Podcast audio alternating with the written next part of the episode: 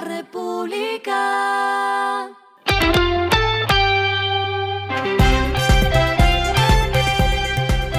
Al final de la jornada, esto es lo que debes saber sobre el comportamiento de los negocios, las finanzas y la economía.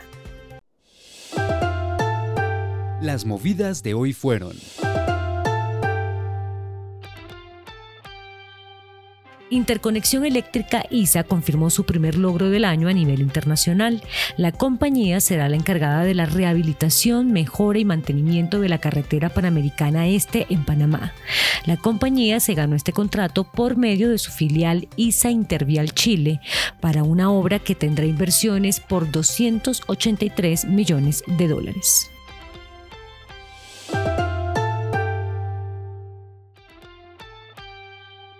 Entre enero y diciembre de 2023 se matricularon 3.677 carros 100% eléctrico, un crecimiento de 12,2%, mientras que los híbridos sumaron 27.813 unidades, un alza de 13,3%. Solo en el segmento de carros eléctricos, la marca líder es la china BID, que comercializó en el año 712 unidades.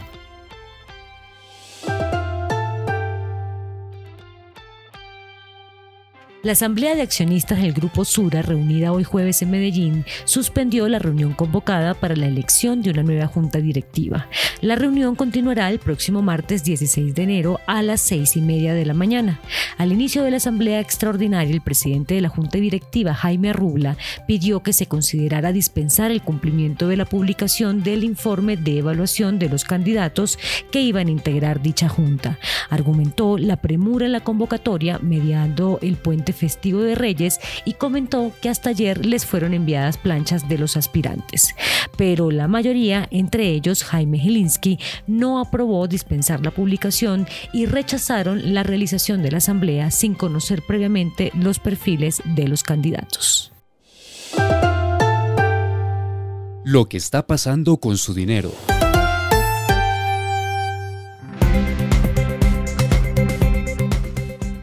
Bitcoin superó los 49 mil dólares por primera vez desde diciembre de 2021 a raíz del inicio de la negociación de los primeros fondos cotizados en la Bolsa de Estados Unidos que invierten directamente en la criptomoneda más grande.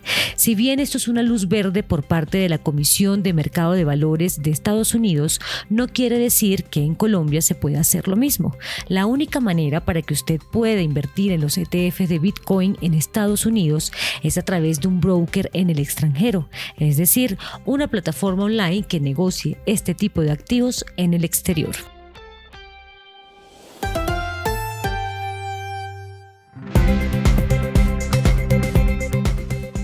Los indicadores que debe tener en cuenta. El dólar cerró en 3.929,79 pesos, bajó 16,60 pesos. El euro cerró en 4.301,74 pesos, bajó 26,46 pesos. El petróleo se cotizó en 72,28 dólares el barril. La carga de café se vende a 1.414.000 pesos y en la bolsa se cotiza a 2,02 dólares. Lo clave en el día.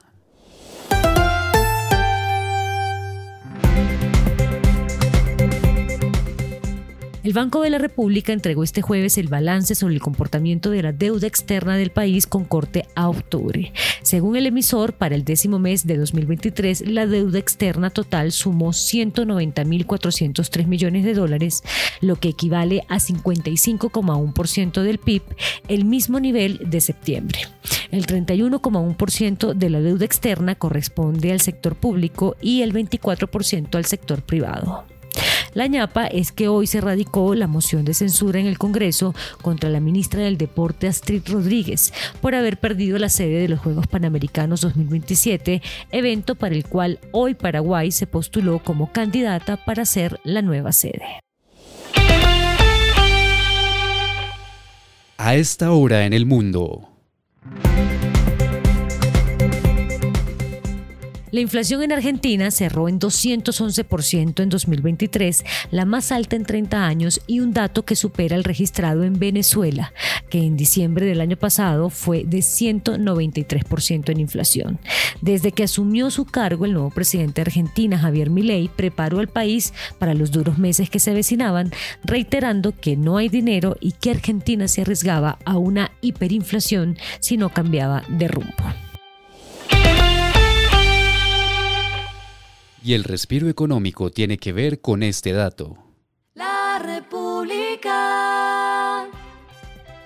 La Federación Colombiana de Tenis informó que Bogotá será nuevamente la sede de un torneo del Campeonato Mundial de la Copa Davis, programado para los días 2 y 3 de febrero de este año. En este evento, el equipo nacional enfrentará a Luxemburgo en la confrontación de playoff de Grupo Mundial 1.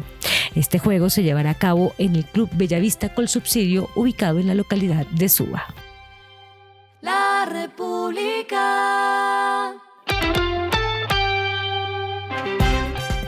Y finalizamos con el editorial de mañana, a poco más de seis meses para el medio gobierno. Todos los funcionarios del gobierno nacional deben ser conscientes de que el tiempo al frente de la administración central se agota y que es el momento de hacer cosas reales. Esto fue Regresando a casa con Vanessa Pérez.